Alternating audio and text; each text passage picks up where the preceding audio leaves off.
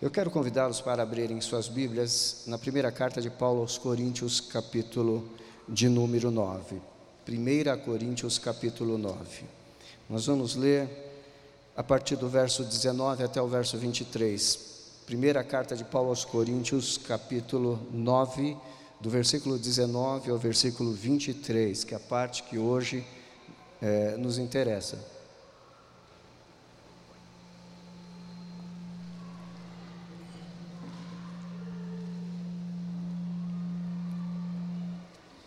Não mexam nesses botões aí atrás, por favor.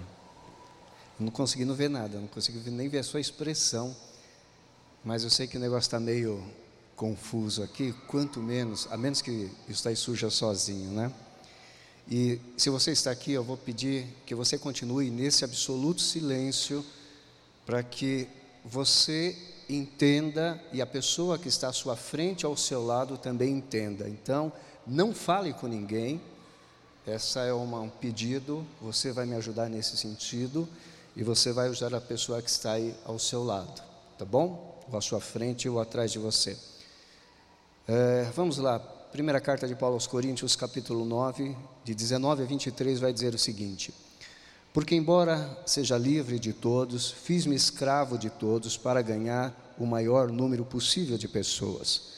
Tornei-me judeu para os judeus, a fim de ganhar os judeus para os que estão debaixo da lei, tornei-me como se estivesse sujeito à lei, embora eu mesmo não esteja debaixo da lei, a fim de ganhar os que estão debaixo da lei.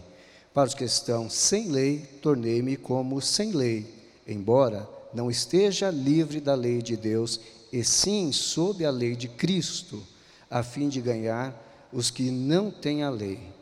Para com os fracos, tornei-me fraco, para ganhar os fracos. Tornei-me tudo para com todos, para de alguma forma salvar alguns. Faço isso por causa do Evangelho, para ser coparticipante dele. Eu queria refletir nessa noite sobre uma pergunta: no que você tem se tornado? Esse sermão, na verdade, começou a ser pregado aqui na igreja dois domingos atrás, pela manhã, onde nós tínhamos uma outra pergunta. E eu disse naquela manhã que seria a introdução desta palavra de hoje à noite. E a, a pergunta que eu gostaria de deixar com você, que talvez o texto é, faça isso a cada um de nós numa reflexão, é: no que é que nós temos nos tornado? Você tem se tornado no que? Você tem se feito parecido com o que ou com quem? Com quem que você é parecido? Quando nós lembramos da equipe, do time que Jesus montou, os doze apóstolos, os seus doze discípulos e mais alguns, a gente percebe que o Evangelho vai tratar de gente que era pescadora e gente que era camponesa. Tinham outras ocupações também, mas quando Jesus olha para aqueles pescadores, quando Jesus olha para aquela turma, para o seu time de gente, é, agricultores, os camponeses, ele olha e o chama de sal da terra e luz do mundo. É disso que Jesus, é, é, é assim que Jesus chama o seu time, os seus mais próximos, os seus discípulos. Por que, que ele diz que eles seriam sal da terra e luz do mundo, assim como Paulo, que aqui nesse texto foi sal da terra e luz do mundo. Porque o mundo a qual Jesus se refere é um mundo caído, cheio de problemas, é um mundo cheio de maldade e cheio de malvados. É um mundo de gente problemática e de gente também cheia de problemas é um mundo de gente sem esperança e de gente sem perspectiva alguma para o dia seguinte. E Jesus disse o seguinte: vocês são aqueles que vão dar sabor a esse mundo e vocês são aqueles que vão iluminar o caminho desse mundo. E Paulo entendeu muito bem isso. E quando nós lemos essa passagem que ele diz: Tornei-me tudo para com todos, ele está dizendo não outra coisa senão eu fui sal para quem precisava ser salgado, e eu me tornei luz para quem precisava ser iluminado. E nós estamos cumprindo essa missão de Jesus, e a exemplo do apóstolo Paulo, estamos fazendo aquilo que é necessário para fazermos a diferença e fazermos missões. Esse texto que está aqui na tela, embaixo do nosso slogan de, slogan de missões, minha razão de viver, multiplicar as múltiplas faces de missões, tem a ver com a gente.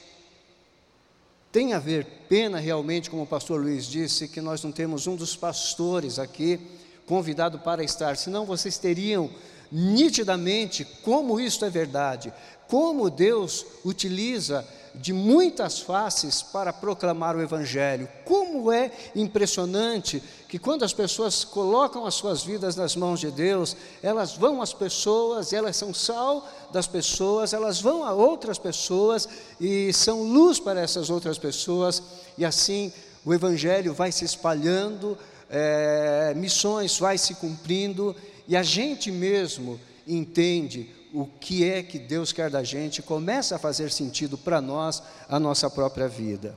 Agora, para isso acontecer, não é da noite para o dia. Para isso acontecer, nós precisamos olhar para a vida deste que disse isso daqui: olha, eu fiz-me de fraco para com os fracos, fiz-me de judeu para com judeus, fiz-me de sem lei para aqueles que não tinham a lei, a lei de Moisés aqui. Eu fiz-me de tudo. A gente precisa entender um pouco disso para a sua vida fazer sentido, para a sua vida realmente ter sabor. E você poder dar sabor aos outros, para a sua vida ter luz e você poder iluminar aos outros, você precisa ser como este homem que nos deu o texto de hoje, o apóstolo Paulo. Como ele conseguiu ser isso tudo? Ele conseguiu ser isso, primeiro, por uma mudança absoluta em sua vida uma mudança absoluta. Esse camarada que escreve isso daqui, inclusive, foi questionado há algum tempo de que talvez ele não fosse judeu. Porque como é que um judeu diz que se tornou judeu para ganhar judeu? E como é que um judeu diz que se tornou alguém sem a lei para ganhar alguém que não tivesse a lei. Então, em algum tempo da história da igreja, isso daqui não fazia sentido para algumas pessoas. Essas palavras de Paulo parece que não batiam, ainda mais se nós lembrarmos que Paulo disse ainda alguma coisa a mais, é, quando ele diz lá em Filipenses o seguinte: Eu fui circuncidado ao oitavo dia, pertencente ao povo de Israel, ele está dizendo, eu sou judeu, e para comprovar, ele disse lá: Eu sou da tribo de Benjamim, sou o verdadeiro hebreu, quanto à lei, fariseu, um mestre na lei. E alguém disse o seguinte: Ah, o mestre da lei nunca pode deixar de acreditar na lei, nunca pode sair debaixo da lei. Aí, quando a gente olha para a vida de Paulo, a gente percebe que houve uma mudança absoluta, uma mudança radical que fez esse camarada romper com aquilo que ele acreditava como meio de salvação, como meio de justificação perante Deus, rompeu com tudo isso e agora ele diz: Eu vivo sob a lei de Deus, né? mas na verdade eu vivo sob a lei de Cristo. É isso que ele vai dizer aqui no texto. Que embora esteja livre da lei de Deus, mas vive debaixo da lei de Cristo. Deixa eu corrigir essa fala, porque o correto é isso daqui. Livre da lei de Deus, se referindo à lei de Moisés, mas debaixo da lei de Cristo. Então as pessoas podiam, alguns olhavam para Paulo e diziam: não, não é possível. Na verdade, esse camarada aí talvez nunca foi um judeu, que dirá fariseu. Não é isso. É que houve na vida dele uma mudança tão radical, uma mudança tão absoluta, que aquilo que para ele fazia sentido já não faz mais. Jesus Cristo é muito maior do que a lei. Jesus Cristo é muito maior do que mandamentos. Jesus Cristo é muito maior do que obedecer estritamente algumas coisas que estão escritas. Jesus Cristo é superior, ou ele é superior à lei. Então, Paulo teve essa mudança radical não porque ele nunca foi, não, porque ele era judeu e era de verdade, mas quando Jesus Cristo entrou na vida dele, tudo mudou. E aí isso faz sentido para ele. Por isso que lá em Gálatas, como nós lemos aqui nessa noite, Paulo vai dizer: Não vivo mais eu, mas Cristo vive em mim. Ele está dizendo: houve uma mudança radical na minha vida e por isso eu sou o que sou. E quando houve essa mudança radical na minha vida, eu consegui novamente ser judeu no meio dos judeus. Não é que ele tinha duas caras, não é que ele tinha problema de, de dupla personalidade ou tripla personalidade ou qualquer coisa disso, não. Era alguém totalmente cheio de Jesus Cristo que olhava e conseguia comunicar Jesus Cristo nos diversos ambientes em que ele estava. Por isso ele diz isso daqui, completamente convertido pelo Evangelho. Esse Evangelho é poderoso, e se nós não tivermos o nosso coração completamente convertidos, a gente não consegue dizer e nem viver isso que Paulo é, escreveu. A gente não consegue. Não dá, é impossível porque isso não é de você, não é de mim, isso vem de Deus por meio do Espírito Santo, naquilo que nós acreditamos e naquilo que nós deixamos Deus fazer nas nossas vidas.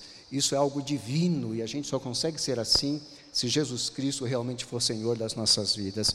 Uma norte-americana chamada Michelle, ela relata essa mudança na vida dela, é disso que, que eu gostaria que você saísse daqui lembrando que mudança radical é isso aqui. Diz ela que no final do ano de 2006 para o início de 2007, ela sofria de uma terrível depressão. Isso é um testemunho dela. E essa terrível depressão começou a levar Michele a pensar no suicídio. Diz ela que naquela época ela estava conversando com pessoas na internet em um fórum é, com gente que passava pelos mesmos problemas que ela. Então ela estava de alguma maneira buscando ajuda pela internet dentro desses fóruns. E aí ela diz que uma das pessoas que estava nesse fórum ajudou e falou de Jesus a Michele. Ela diz o seguinte: que a partir daquele momento ela descobriu uma das coisas muito importantes para a vida dela, que foi orar. Ela diz: Olha, eu comecei a orar, eu descobri a oração por meio da internet. E eu comecei a ler sobre Jesus Cristo. Eu queria saber a respeito dele. E aí ela diz o seguinte: Por fim, diz ela, eu comecei a perceber que nem mesmo, olha só, a pessoa que estava falando de Jesus para mim, poderia fazer alguma coisa, mas o próprio Senhor Jesus é, era o único que poderia me ajudar. E diz ela, finalizando: embora eu não pudesse confiar nas pessoas, eu comecei a confiar Senhor, no Senhor Jesus Cristo. Eu comecei a confiar no Senhor. E no finalzinho do testemunho dela, ela vai dizer que ela já estava saindo para uma vida muito melhor do que ela tinha. E ela diz numa palavra bem taxativa: Não sou mais suicida, pela misericórdia de Jesus, porque Jesus havia entrado na vida dela. Sem Jesus, diz ela, eu não teria conseguido, eu não teria ido adiante. Foi só por Ele, só por Ele que eu consegui. Ele me salvou e pôde me dar uma vida eternal. Mas aqui tem aquele que levou Jesus até Michele.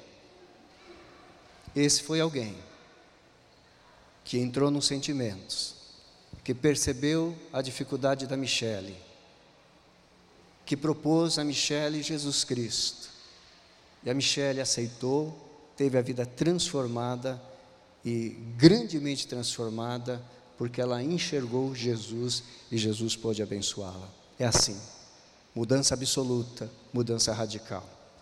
Uma outra coisa, Paulo estava cheio do que eu chamo de amor energético. Amor energético. O que, que é isto? É aquele amor que impulsiona a gente para fazer alguma coisa, que não nos deixa parado. Então, Paulo via um judeu porque era da, da, da estratégia dele chegar nas cidades e procurar as sinagogas, com quem ele estivesse, um dos seus outros discípulos, Paulo chegava e ia a uma sinagoga primeiro, e como ele era, tinha sido um fariseu, ele falava muito bem, ele sabia do que estava fazendo, falando. Então, cheio de amor pelas pessoas, ele não temia.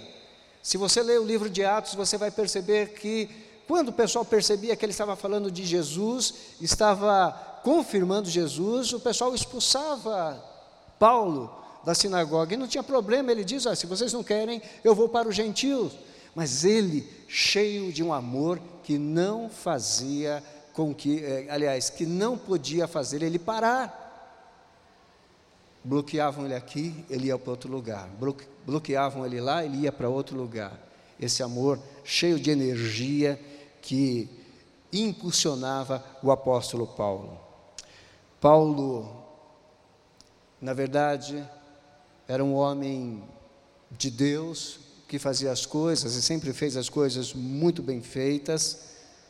Ele era um homem com uma espiritualidade sadia, ele era um homem cheio desse amor, ele era um homem que mostrava que Deus podia fazer a diferença na vida das pessoas, ele era um homem que não temia absolutamente nada e que quando ele chegava para falar com as pessoas, não importa, eu quero que vocês lembrem disso. Ele disse o seguinte: Eu fiz-me de fraco, fiz-me de judeu, fiz-me de gente sem lei, eu fiz de tudo para ganhar a todos, ou o maior número de pessoas possível. E quando Paulo chegava para falar com todos os públicos, ele poderia falar alguma coisa porque ele tinha autoridade para falar. Assim, lá em Filipenses, ainda falando a respeito da vida dele, ele vai dizer: Eu sei o que é passar necessidade, eu sei também o que é ter fartura, aprendi o segredo de viver contente em toda qualquer situação. Eu sei o que é estar ou ser, ser, eu sei o que é ser bem alimentado e também sei o que é passar fome eu sei o que é ter muito, eu sei também o que é passar necessidade, eu sei de todas essas coisas. E ele completa esse texto dizendo: porque eu posso todas as coisas naquele que me fortalece. Ele é alguém que poderia chegar em todos os lugares e falar de Jesus, porque a própria vida dele dava base para isso. E aí, com esse amor radical, com esse amor é, cheio de energia, ele poderia compartilhar daquele que estava dentro da vida dele, em qualquer lugar que ele chegava.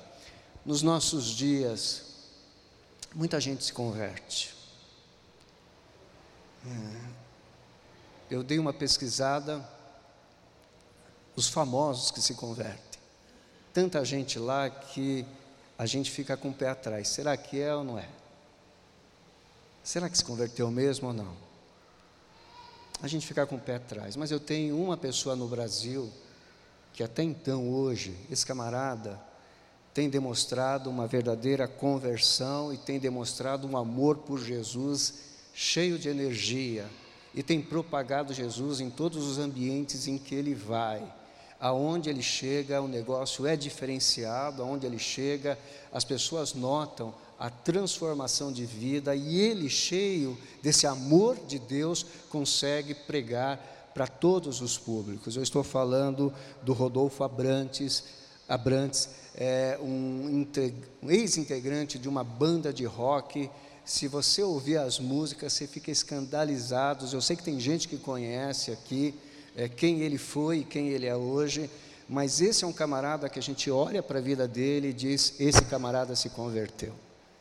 A gente escuta a pregação dele e a gente diz: esse cara se converteu.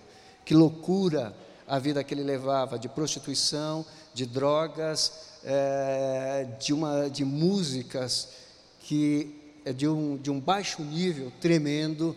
E hoje esse camarada verdadeiramente se converteu e nessa conversão ele tem um amor pela pregação, ele prega e é possível nós vermos isso daí. Por último, o que é que fez Paulo pregar dessa maneira para todo mundo?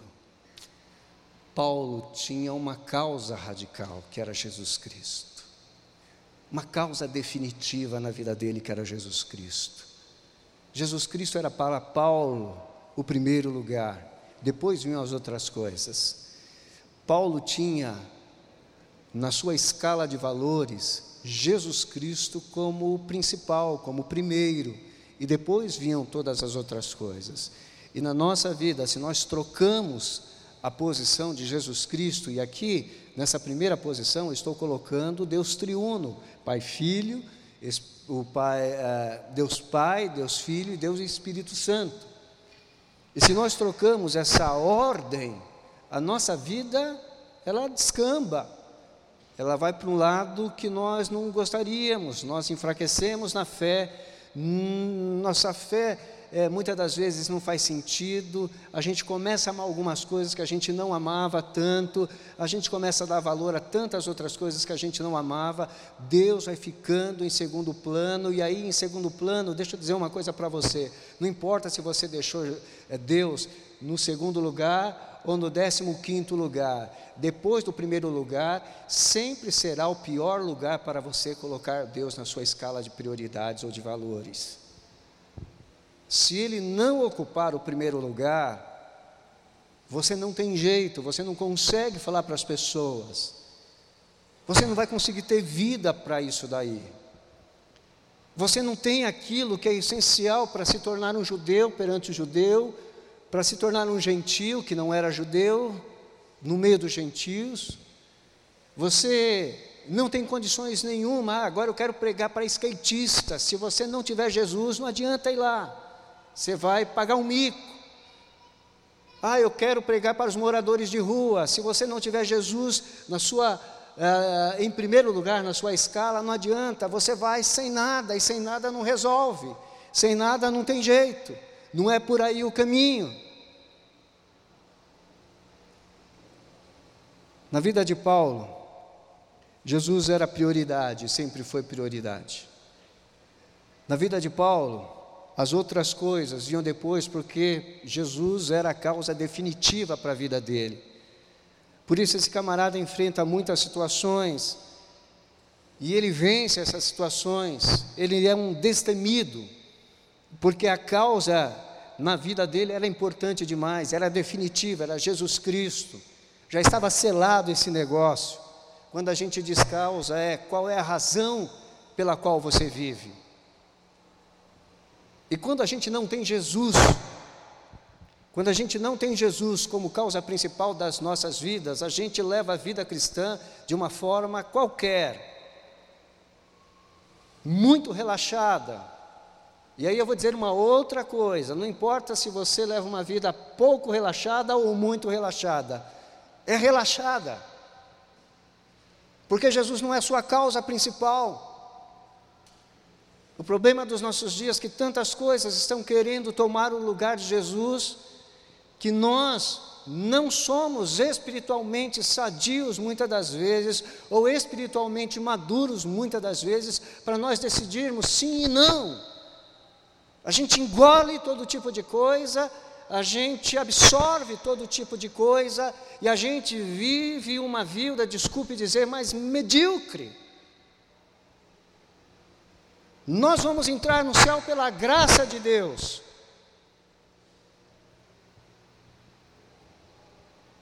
Mas eu creio, se a gente pudesse ter uma cardeneta daquilo que nós estamos fazendo de menos, teria muito saldo negativo. E quando há saldo negativo na nossa vida espiritual, não tem jeito de nos tornarmos parecidos com Jesus e não tem jeito de nós salgarmos e nem sermos a luz desse mundo. Que dirá então fazermos de tudo a fim de ganharmos algum? Não tem jeito, você não tem autoridade, você está desprovido do poder de Deus, você talvez passe vergonha, porque porque de alguma maneira a escala de valores da sua vida, Jesus está em qualquer outro lugar, menos em primeiro lugar. Paulo foi o que foi, porque não tinha coisa melhor para a vida dele do que Jesus. E aí ele disse: Eu fui fariseu, mas agora Cristo vive em mim. Ele é o meu soberano. E aonde eu chego, Ele está comigo, porque Ele vive em mim. Ele vai dizer o seguinte: a vida que agora vivo no corpo, vivo-a na fé, vivo-a na fé no Filho de Deus, que me amou e se entregou por mim. Ele está dizendo, escancarando o que é que tem dentro da vida dele. Será que a gente consegue nos, eh, a gente consegue se tornar parecido com alguma coisa para levar esse poderoso evangelho? No que você tem se tornado parecido? O que é? A gente briga, no bom sentido, vamos dizer isso daqui, para que você não viva, para que você não se torne um igrejeiro. Você não pode se tornar um igrejeiro. Missões esse mês vem lembrar para nós que nós fazemos parte de uma igreja que tem muitas formas, que precisa atingir muitos públicos a partir das vidas que se deixam moldar por Jesus Cristo. A partir daí. A introdução dessa mensagem, lá naquele domingo, eu perguntei qual é a face de Jesus que as pessoas veem em você? E hoje, finalizando, eu pergunto: quais são as atitudes de Jesus que as pessoas veem em você? Quais são? A igreja é você, a igreja sou eu. Não é o fulano, nem o ciclano, nem o beltrano, sou eu e sou você. Somos responsáveis nesse mundo pela manifestação da graça de Deus aqui, para poder, de alguma maneira, as pessoas saberem nesse mundo em caos que tem jeito sim, que em Jesus Cristo as pessoas mudam como Rodolfo Abrantes mudou, como tantas pessoas mudaram, como eu mudei, como você mudou. As pessoas precisam crer que Jesus é Senhor das suas vidas, porque a Michele da ilustração que eu trouxe nessa noite, creu, teve sua vida mudada, é uma crente em Jesus Cristo e teve a sua vida salva. Você vai encontrar um monte de gente nesse mundo fazendo boas ações demais, até mais do que eu e você juntos. Você vai, você vai encontrar, mas nós não estamos falando disso. Nós estamos falando do poder de Deus por meio da minha e da sua vida ativo nesse mundo. Só tem um jeito, de nós nos tornarmos parecido com aqueles que precisam de Jesus. Se Jesus Cristo verdadeiramente viver em nossas vidas. Abaixa a sua cabeça, por favor.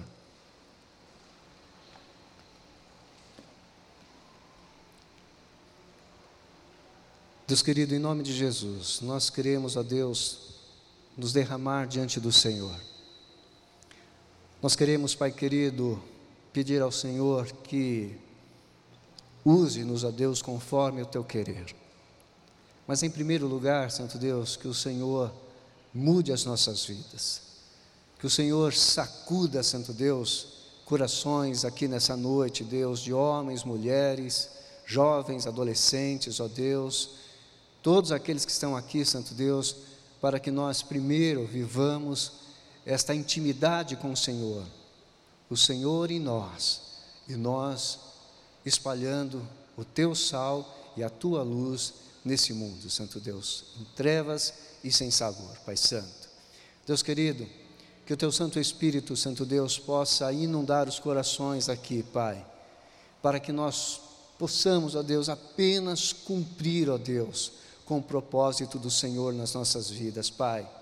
Deus, não permita que nós sejamos frequentadores de igreja, Deus. Não permita, Santo Deus, que sejamos homens e mulheres somente de tarefas dentro da igreja, Pai. O Senhor não nos chamou para isso, isso faz parte do nosso trabalho.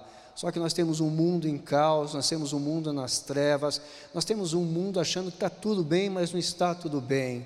Nós te pedimos, ó Deus, que a tua presença, Santo Deus, nos acompanhe aonde nós estivermos, Pai nós te pedimos, a Deus, que nós sejamos a exemplo do apóstolo Paulo, Santo Deus, gente que se transforma em outra gente, Santo Deus, para olhar, manifestar o teu amor, ó Deus, olhar as necessidades, ó Deus, e dizer há um Deus que está aqui que pode ajudar. Ó Deus, transforma-nos nisso, Pai. Somos missionários do Senhor, somos enviados do Senhor, Santo Deus. Somos gente, ó Deus, que o Senhor salvou e hoje nós temos uma missão e nós te pedimos, ó Deus, que as múltiplas faces, ó Deus, de missões, as múltiplas faces, ó Deus, do Senhor, as múltiplas ações, ó Deus, que o Senhor pode fazer no mundo, seja feita, Santo Deus, pelo teu povo que está aqui nessa noite, Deus. Amanhã é segunda-feira, Deus. Nós não estaremos aqui no conforto de uma igreja, num local protegido. Amanhã nós vamos estar expostos ao mundo.